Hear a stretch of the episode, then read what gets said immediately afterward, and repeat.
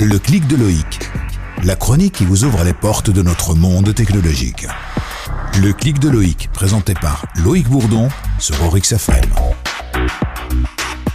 Bonjour Loïc. Bonjour Ager, bonjour à tous. Alors aujourd'hui, vous allez nous parler de certaines applications destinées à nous motiver à faire du sport. Oui, et plus exactement, nous allons parler d'une nouvelle fonctionnalité de l'Apple Watch pour défier vos amis et de Strava, un réseau social pour sportifs. Et si on commençait par l'Apple Watch C'est parti.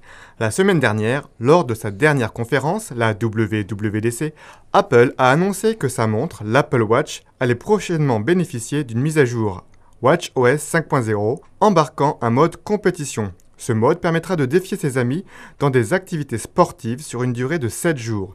Il devrait également y avoir des notifications de coaching ainsi que le suivi de nouvelles activités comme le yoga ou encore la randonnée. Enfin, la montre devrait être en mesure de déterminer de façon automatique le début et la fin d'une activité. De quoi garder une certaine motivation même quand les températures extérieures sont un peu chaudes, si vous voyez ce que je veux dire. Oh oui, je vois assez bien. Euh, mais dites-moi Loïc, tout le monde n'a pas forcément d'Apple Watch. Existe-t-il d'autres moyens, par exemple, pour essayer de nous motiver à faire du sport? Oui, nous pouvons évoquer Strava, S-T-R-A-V-A.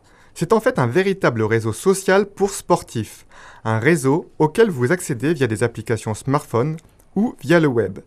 Il est principalement adapté aux adeptes de sports d'endurance, course à pied, randonnée, natation, cyclisme.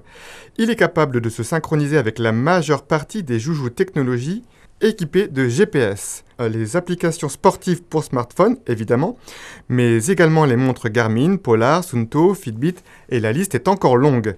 À chaque synchronisation, vos exploits sportifs sont postés automatiquement sur votre fil d'actualité.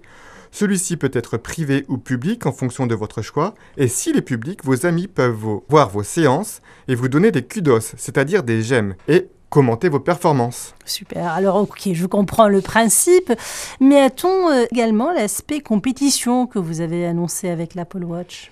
Eh bien, l'une des fonctionnalités intéressantes de Strava est la possibilité de participer à des compétitions à distance. Via Strava, vous pouvez déterminer des segments, c'est-à-dire des portions de route sur lesquelles vous voulez défier les autres sportifs. Vous tracez ces segments avec un point de départ et un point d'arrivée sur une carte de type Google Maps, vous les publiez et ensuite tous les sportifs utilisant Strava qui passeront sur ce segment seront identifiés et intégrés au classement. Intéressant. Et existe-t-il déjà des segments sur dehors Oui, il y a plusieurs portions de 500 mètres ou plus tout le long de la corniche mais c'est également le cas sur The Pearl, Pearl, Aspire et tous les autres lieux où vous voyez des sportifs courir ou pédaler.